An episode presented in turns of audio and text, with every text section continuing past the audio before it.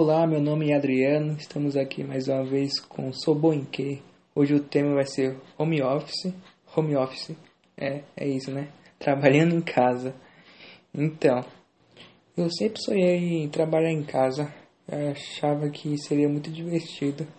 É, trabalhar só de pijama, acordar um tal horário, e trabalhar um tal horário e tá nem aí, sabe? Mas as coisas não é bem assim, senão a sua produtividade vai ser lá embaixo.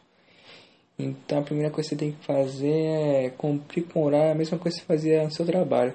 Mas o problema nosso é cumprir esse horário mesmo. Porque se a gente entra às nove, a gente já quer sair, quer entrar nove. Só que tá se levantando da cama cinco para as nove, só lavar o olho e já era. E é um problema às vezes, sabe? E a desatenção então? É melhor às vezes até evitar ligar a TV, porque senão você acaba te distraindo. E o corpo mole? Antes que o chefe não tava lá no trabalho, a gente já faz um corpo mole.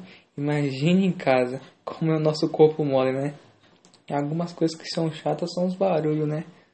Do pessoal, da família que tá em casa.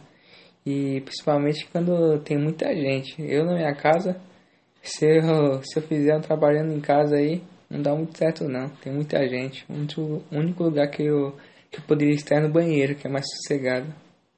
Eu acho que no primeiro dia você até coloca a roupa de trabalhar. Aí no segundo você já muda uma peça. Aí no terceiro, quarto, aí você, você só tá indo só pro trabalho. Só tá levantando porque é o jeito. E os horários para comer? Nossa, você acaba nem comendo às vezes. Você vai almoçar umas três, umas cinco. Você acaba até perdendo, confundindo os horários. Você acaba ficando em casa, acaba se distraindo. Isso que é, que é ruim. E quando o chefe quer fazer alguma reunião, você tem que estar bonita e linda. Ou bonito ou lindo. Isso que é ruim também. Você nem tá nesse nível, está de pijama.